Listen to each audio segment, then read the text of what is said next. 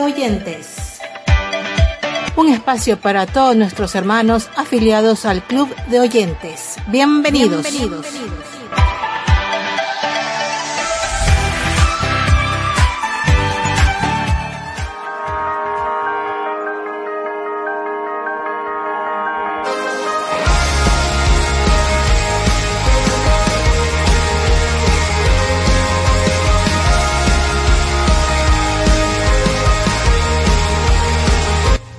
Bendiciones el día de hoy tengan ustedes todos nuestros hermanos del Club de Oyentes.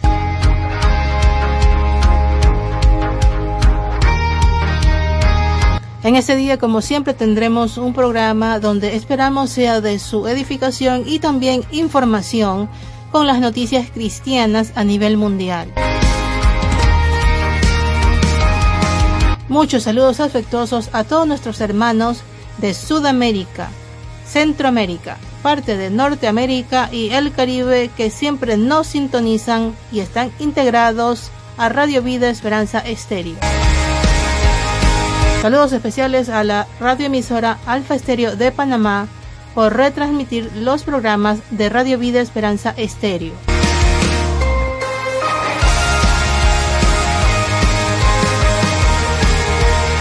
Bienvenidos en este día y pues aquí comenzamos. Dice una frase, un pensamiento de J.C. Ryle. Nunca tengas una amistad íntima con alguien que no tiene una amistad con Dios. Efectivamente sabemos que nuestras relaciones interpersonales siempre van a ser una influencia en nuestras vidas sea para bien o sea para mal. Suele decirse que la familia uno no la escoge, pero los amigos unos sí los escoge.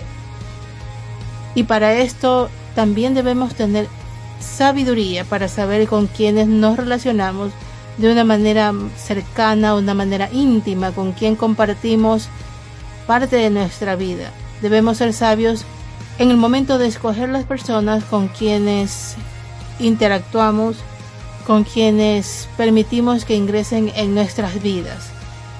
Porque realmente a mayor cantidad de tiempo que compartamos con una persona o grupo de personas, esto va a influir en mayor o menor medida en nuestras vidas y realmente va a poder aportar o cosas buenas o cosas malas, cosas que bendicen o cosas que no agradan al Señor.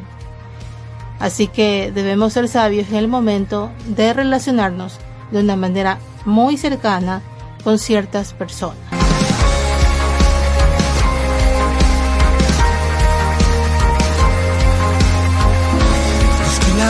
Me dice que no, no será tan fácil como yo creí. No es suficiente con saber su amor, más que mil palabras donde no hay razón.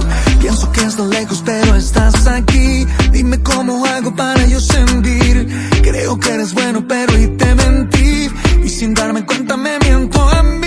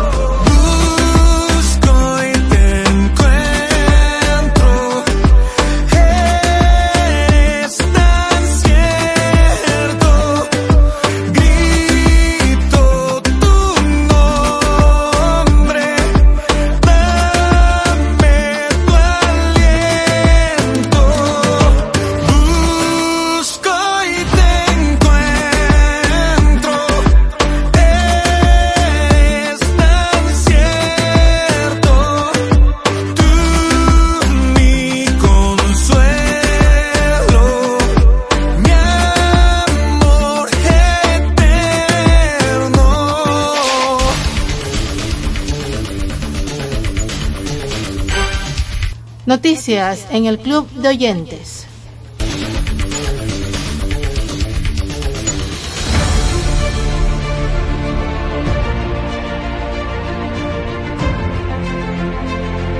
Difunden encuentro no grabado del Papa con personas trans en el Vaticano.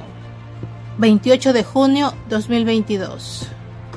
Esto ocurrió el pasado 22 de junio, cuando al final de su audiencia general, Francisco conversó con varias personas transgénero, que a la vez estaban acompañados por un sacerdote que promueve el apoyo a la comunidad LGBT, además de una monja y una madre junto a su hijo trans.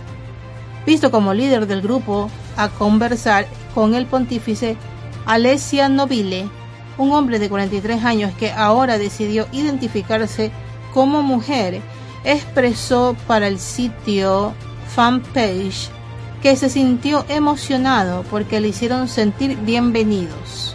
Además contó que no le importaba quién era yo, que tenemos un padre como si quisiera decirme eres una hermana, mientras que le daba una copia de su autobiografía llamada La Bambina Invisible, en donde cuenta todo sobre sus pensamientos y deseos de ser mujer transgénero durante su crecimiento.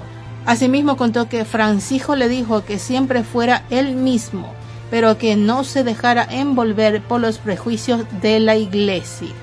Dicha reunión no fue grabada ni televisada, pero dentro del sitio Vatican Media existen poco más de 300 fotos sobre el momento entre el Papa y todo el grupo.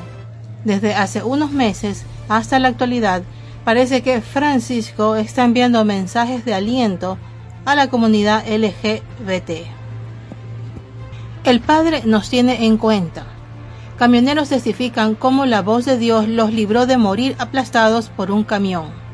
27 de junio 2022. Dentro de la autopista de peaje de Ohio, Kenneth Bryant y Jordan Cole viajaban con rumbo a Filadelfia y tenían como misión llevar el alimento dispuesto para los pastores de una conferencia que se estaba realizando en ese momento. Inicialmente estaban viajando mucho más acompañados, pero sus compañeros decidieron ir a buscar una pieza de repuesto para el camión, mientras que Cole y Bryant se quedaron adentro. Mientras uno estaba en la cabina de la camioneta, el otro estaba cargando los teléfonos celulares en la parte de atrás. Pero una sensación muy fuerte les hizo abandonar el camión al mismo tiempo desde los diferentes lugares. Testimonio del cual coinciden que fue la voz de Dios evitándoles la muerte. Era un pensamiento bastante predominante que el camión iba a ser golpeado. Escuchamos una voz y era para salir del camión y miré hacia abajo y vi un semi-remolque que se desviaba hacia nosotros. Dijo Bryant sobre la visión que tuvo momentos antes del golpe. Segundos después de que estaban fuera de la camioneta, un semirremolque chocó contra el camión de comida. Al haber sido obedientes a la voz de Dios, les libró de la muerte, ya que todo sucedió muy rápido como para objetar tal sentimiento contra reloj. Afortunadamente el conductor del semirremolque sobrevivió al choque y tiene heridas leves. Los creyentes afirman con cada persona que tienen la oportunidad de compartir este poderoso testimonio la siguiente conclusión. Fue Jesús, exaltando así a Cristo por guardarles del peligro inminente y compartiendo con todos lo que el Señor tiene cuidado de cada uno de nosotros. Disney sigue impulsando agenda LGBT, mostrando su primer romance adolescente abiertamente gay en una nueva película. 23 de junio 2022. Mundo extraño es el próximo estreno de la compañía del ratón, y así lo confirmaron en Instagram junto al póster promocional del largometraje.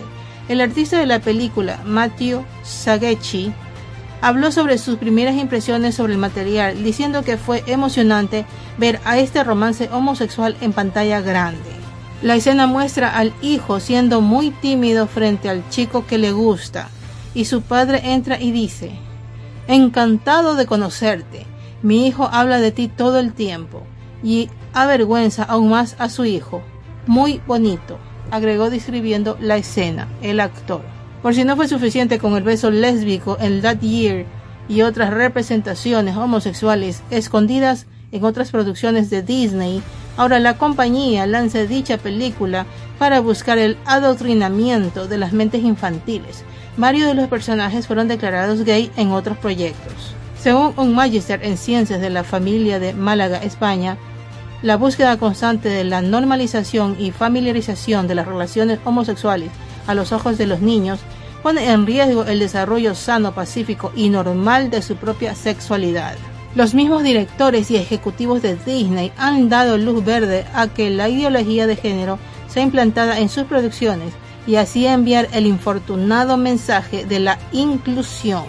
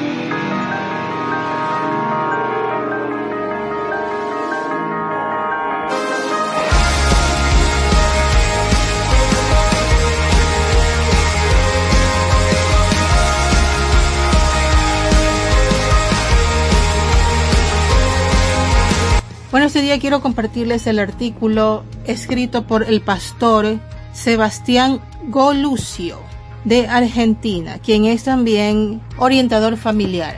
Artículo con el título Cuidado con las ventanas rotas del matrimonio. En 1969, en la Universidad de Stanford, Estados Unidos, un destacado profesor realizó un experimento de psicología social. Dejó dos autos abandonados en la calle. Eran dos vehículos idénticos, de la misma marca, modelo y color. Uno lo dejó en el Bronx, por entonces una zona pobre y conflictiva de Nueva York, y el otro en Palo Alto, un sector rico y tranquilo de California. El auto abandonado en el Bronx comenzó a ser saqueado a las pocas horas. Perdió las llantas, el motor, los espejos, la radio. Todo lo aprovechable se lo llevaron y lo que no lo destruyeron. En cambio, el auto abandonado en Palo Alto se mantuvo intacto. Sin embargo, el experimento no finalizó ahí. Los investigadores decidieron romper un vidrio del automóvil de Palo Alto, California. El resultado fue que se desató el mismo proceso que en el Bronx de Nueva York. El robo, la violencia y el vandalismo redujeron el vehículo al mismo estado que el del barrio neoyorquino. ¿Por qué un vidrio roto en un auto abandonado en un vecindario, supuestamente seguro, es capaz de disparar todo un proceso delictivo? Evidentemente no se trata solo de pobreza, sino de algo relacionado a la psicología, al comportamiento humano y a las relaciones sociales. Un vidrio roto en un auto abandonado transmite una idea de deterioro, de desinterés, de despreocupación, que gradualmente va rompiendo los códigos de convivencia, las reglas del juego. Se degrada el valor del objeto. Cada nuevo ataque que sufre el auto reafirma y multiplica esa degradación, hasta que la escalada de actos cada vez peores se vuelve incontenible, desembocando en una violencia irracional. En experimentos posteriores, otros psicólogos y sociólogos desarrollaron la teoría de las ventanas rotas, que desde un punto de vista criminológico concluye que el delito es mayor en las zonas donde el descuido, el desorden y el maltrato son mayores. Según esta teoría, si se rompe el vidrio de una ventana de un edificio y nadie lo repara, pronto estarán rotos todos los demás. Si una comunidad exige signos de deterioro, si una comunidad exhibe signos de deterioro, y esto parece no importarle a nadie, entonces allí se generará el delito. Si se cometen pequeñas faltas, como estacionarse en lugares prohibidos, exceder el límite de velocidad o pasarse una luz roja y no son sancionadas, entonces comenzará a desarrollarse faltas mayores. Si los parques y otros espacios públicos son deteriorados progresivamente y nadie toma acciones al respecto, estos lugares serán abandonados por la mayoría de las personas y serán progresivamente ocupados por delincuentes. ¿Qué dice la Biblia? Cuando leí acerca de la teoría de las ventanas rotas, viene a mi mente un antiguo texto bíblico que, con otras palabras, sostiene la misma hipótesis a la que arribaron los estudiosos de la Universidad de Stanford. Y me llama la atención que el texto no se refiere al vandalismo ni al desorden civil, sino a una realidad interior, fundante de la familia y de la sociedad toda, y mucho más propensa a sufrir pequeñas roturas en sus ventanas, el matrimonio. La Biblia afirma que son las pequeñas cosas las que echan a perder una relación matrimonial como se encuentra en Cantares 2.15. No son las grandes, sino las pequeñas, los pequeños descuidos, los pequeños problemas sin resolver, las pequeñas concesiones, esos pequeños agujeros en la ventana, que cuando no se reparan, alientan la desidia, otorgan un sutil permiso para seguir descuidando otros aspectos de la relación. Lamentablemente muchas parejas van bajando su estándar matrimonial con el paso de los años. Se casan con expectativas altas y bajo la promesa de cuidarse, de respetarse, de amarse por siempre. Pero ante los primeros vidrios rotos, el matrimonio, que para ellos era algo sumamente sagrado, gradualmente va perdiendo su valor, hasta convertirse en el auto saqueado de Palo Alto en California.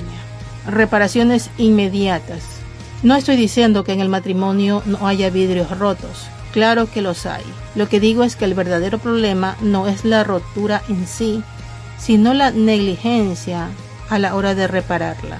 El problema surge cuando permanecemos pasivos ante esas pequeñas actitudes, formas o hábitos negativos que fuimos desarrollando en la relación y que no corresponden al ideal del matrimonio. ¿Cuántos matrimonios se han acostumbrado a vivir por debajo de sus posibilidades? El problema no es el vidrio roto, sino carecer de voluntad para repararlo.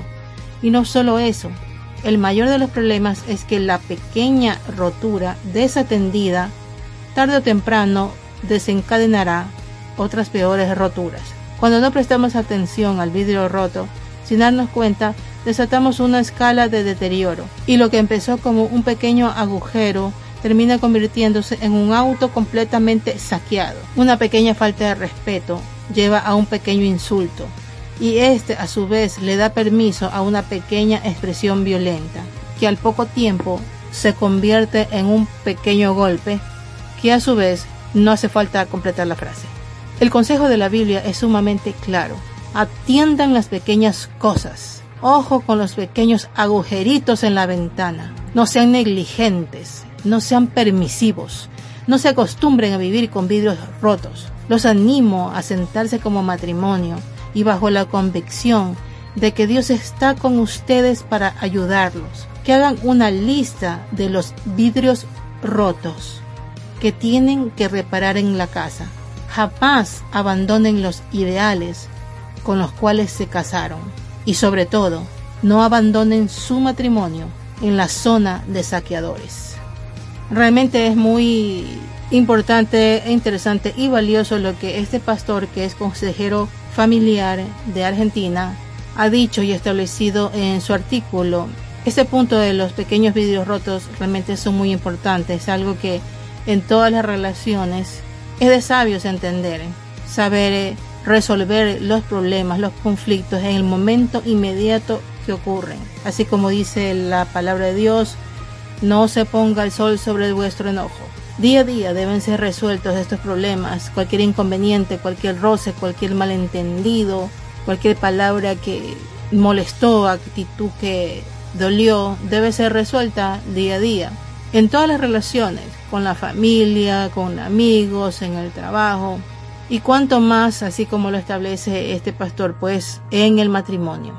Realmente espero que tomen en cuenta este consejo de este pastor que es bastante importante para que la relación no vaya de mal a peor y se vaya acumulando en los corazones de ambos y en sus mentes ese daño diario que puede haber y que no se resuelve, que a la larga, pues lógicamente puede destruir todo un matrimonio, no solamente traer dolor, sino que puede destruir una familia. Así que seamos diligentes en eso y seamos sabios para saber actuar y resolver a tiempo porque sabemos que el enemigo lo primero que quiere es destruir matrimonios, destruir familias. Así que no nos podemos dar el lujo de desatender esos pequeños vidrios rotos como lo ha establecido en este artículo este pastor.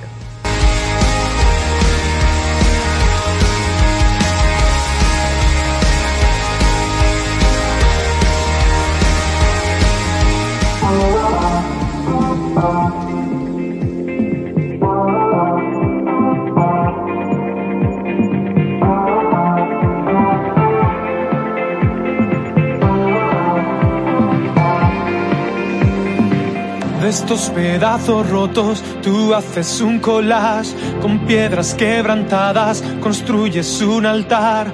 Tú eres experto en restaurar y darnos libertad. Tú eres el consuelo en medio del dolor, reparas toda grieta, las pintas de color, vasos de barro que dan gloria solo a su Señor. Restaurarás las piezas que rompí, construirás un templo para ti, restaurarás, tú casarás en mí, respirarás,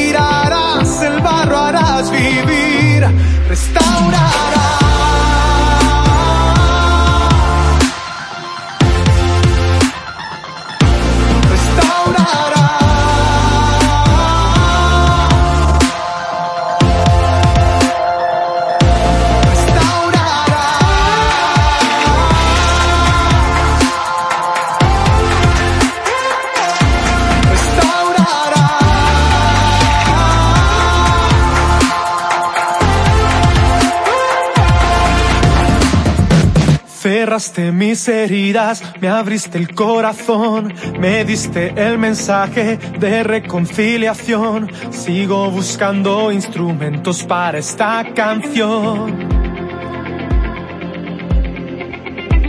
Al pecador perdido abrazas sin pensar, le dices que es tu hijo, le quitas la ansiedad, le cambias el vestido y celebras en tu hogar.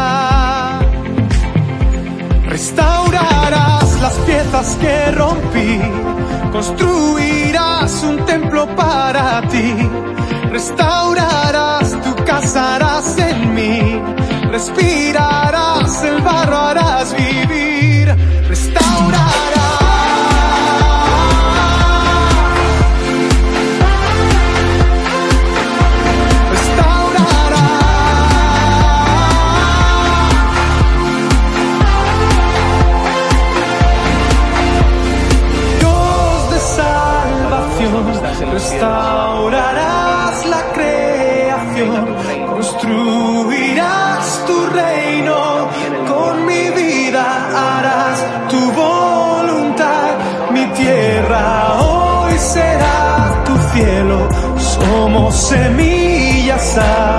by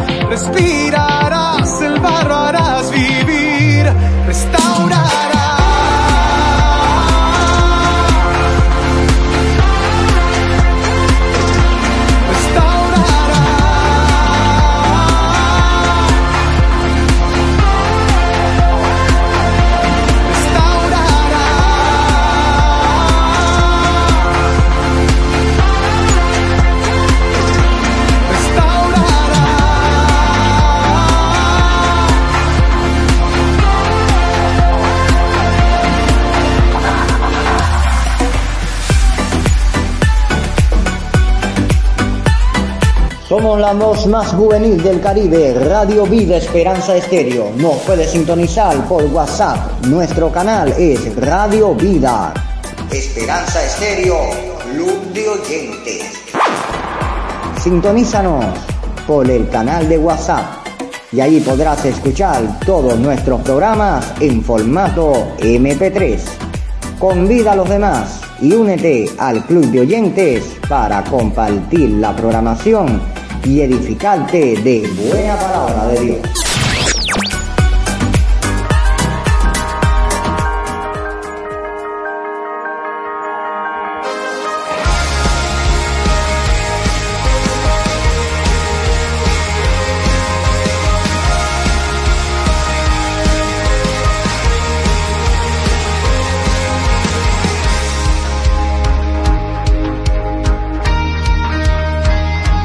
Este día quiero dejarles este versículo que nos habla acerca de lo que inicialmente fue mencionado en la frase, en el pensamiento, sobre escoger las amistades, sobre con qué personas tenemos un vínculo más íntimo, más cercano. La palabra de Dios dice en Proverbios capítulo 13, versículo 20, el que anda con los sabios se hará sabio, pero el que se junta con los necios sufrirá daño. Amén. Realmente el Señor en su palabra lo está diciendo muy claramente. Debemos siempre buscar tener esos vínculos cercanos, íntimos, con personas que igualmente busquen del Señor, que igualmente caminen con el Señor en santidad, en obediencia y temor al Señor. Porque de esta manera nosotros también seremos bendecidos e inclusive influenciados por su andar en Cristo, nos ayudará también a nosotros a ir escalando esos peldaños en el ámbito espiritual, en nuestra vida espiritual. Porque las personas nos pueden bendecir o por el contrario traer mal a nuestras vidas. Así que ese círculo íntimo siempre busquemos que sean personas del Señor, personas entregadas al Señor, para que de esta manera seamos edificados, bendecidos con la amistad de tales hermanos.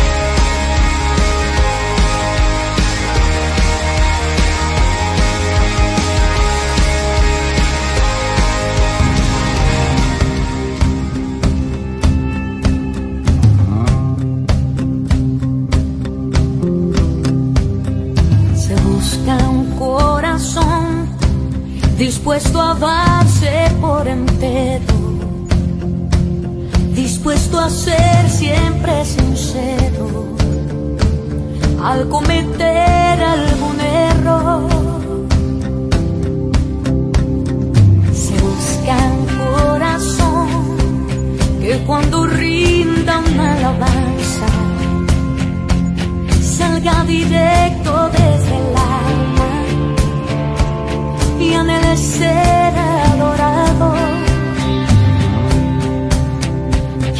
Sepa escuchar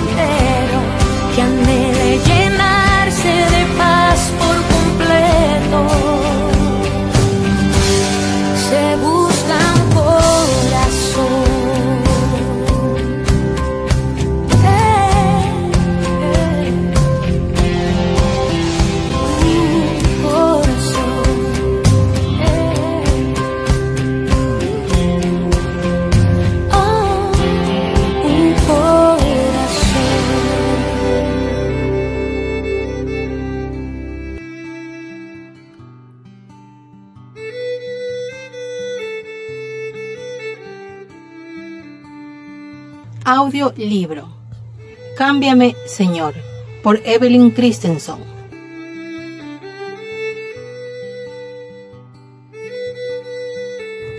Capítulo 5. Yo cambio cuando el Espíritu Santo me recuerda la palabra de Dios. Muchas veces Dios quiere cambiarme en el momento cuando estoy leyendo o estudiando su palabra, o cuando estoy con un grupo leyendo hasta que Él me hable. Pero cuando me encuentro en una situación en que necesito ayuda inmediata, entonces el Espíritu Santo trae a mi mente la porción bíblica que satisface la necesidad en ese momento. Una de las razones primarias por las cuales leemos y estudiamos la Biblia es que así le proveemos al Espíritu la palabra de Dios, que ha de recordarnos cuando la necesitemos. Jesús dijo, os he dicho estas cosas estando con vosotros, mas el consolador, el Espíritu Santo, a quien el Padre enviará en mi nombre, Él os enseñará todas las cosas y os recordará lo que yo os he dicho. Juan 14, 25 y 26. Ahora bien, algunos de los discípulos recordarían las palabras de Jesús en algunos de los libros del Nuevo Testamento. ¿Qué palabra de confirmación tuvo que haber sido esta para ellos? Pero se dio esta promesa de que el Espíritu les recordaría solo a Pedro, Juan, Mateo y los demás discípulos que estaban con Jesús en ese tiempo. Creo que no. Los prisioneros de la guerra y otras personas a las cuales les han quitado sus Biblias cuentan fantásticas historias de cómo el Espíritu Santo les ha recordado las escrituras que antes habían aprendido de memoria. Esta es una de las maneras más poderosas en que Dios ha utilizado las escrituras a través de los siglos. Una de las sorpresas que salieron a la superficie en mi análisis de los versículos bíblicos que tenían subrayados y fechados en mis tres Biblias fue que frecuentemente el versículo no tenía ningún significado específico, inmediato para mí. Pero cuando se presentó una necesidad en algún tiempo posterior, el Espíritu Santo sacó de mi memoria exactamente la porción bíblica que convenía a la necesidad. Permanecemos en la Biblia, estudiándola y leyéndola devotamente, siendo enseñados por Dios, para que el Espíritu Santo pueda traer a nuestra memoria lo que el Señor nos ha dicho. Les decimos a nuestros hijos que ellos no pueden esperar que Dios les ayude a recordar las respuestas en un examen, si en primer lugar nunca han estudiado el material.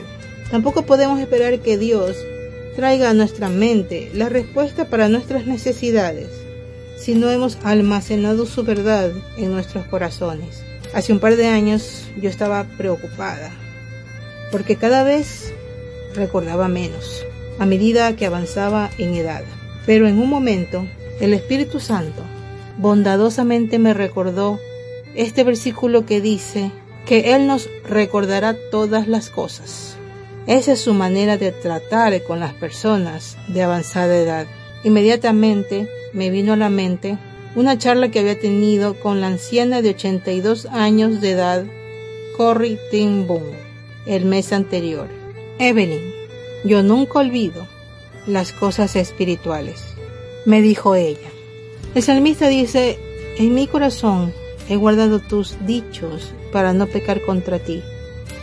Este es el proceso de guardar la palabra de Dios en lo profundo de nuestros corazones, mediante el estudio de ella y aprendizaje de memoria. Al leer la Biblia, al estudiarla y oír los sermones sobre ella, no debemos despachar lo que Dios nos dice, sino que debemos guardar esas verdades espirituales en las profundidades más recónditas de nuestros corazones. Cuando reconozco que hay algo malo en mi vida y sé que Dios quiere cambiarme, meto el problema en la computadora de mi mente para alimentarla. Entonces cuando le pido a Dios que me dé una solución, el Espíritu Santo a menudo me recuerda alguna porción de la escritura un versículo o una sola palabra que me indica cuál es el pecado específico que me está causando el problema. Ocasionalmente, aún antes de que yo me dé cuenta de que algo anda mal o antes de que yo sepa que existe un problema con el cual debo alimentar mi computadora, mi operador sobrenatural ya está expidiendo una respuesta para mí. Jesús dijo en Mateo 6:8 que nuestro Padre Celestial sabe las cosas de las cuales tenemos necesidad antes de que se la pidamos y la solución es recordada en el banco de la memoria mía antes de que yo exprese mi necesidad. En Salmos 119.11, el salmista nos da la razón por la cual debemos guardar la palabra de Dios en nuestros corazones. En mi corazón he guardado tus dichos para no pecar contra ti. Este es el procedimiento sobrenatural del Espíritu Santo, que es más preciso que cualquier computadora que inventen los hombres, mediante el cual Él penetra y me recuerda exactamente la respuesta que necesito de la palabra de Dios en el mismo momento en que la necesito. Fin del fragmento de hoy.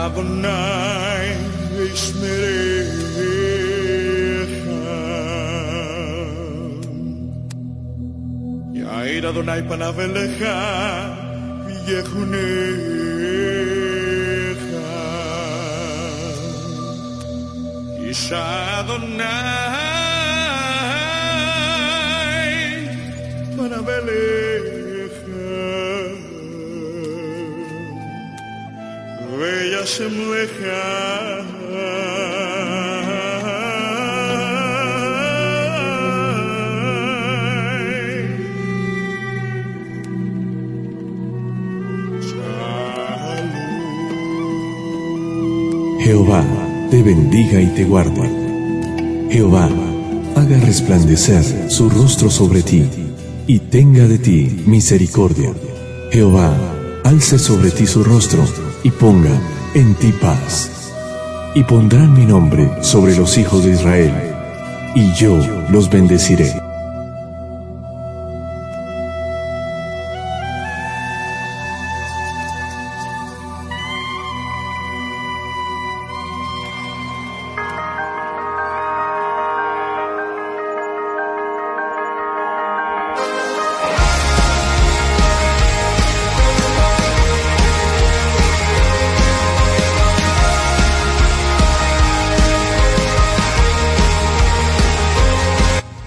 Hermanos, aquí llegamos al fin de este programa del Club de Oyentes. Esperamos haber bendecido sus vidas y pues que hayan sido edificados y pues también hayan conocido un poco más de las noticias cristianas a nivel mundial. Esperamos como siempre sigan siendo partícipes de este programa, de este ministerio. Esperamos contar con sus oraciones siempre. Y pues recuerden que pueden escuchar todos los programas de manera aleatoria en la página web www.radiovidaesperanzaestereo.com y allí mismo pueden descargar la aplicación para teléfonos Android. Les esperamos como siempre la siguiente semana. Se despide de ustedes su amiga y hermana Margie Toro desde Guayaquil, Ecuador. Bendiciones.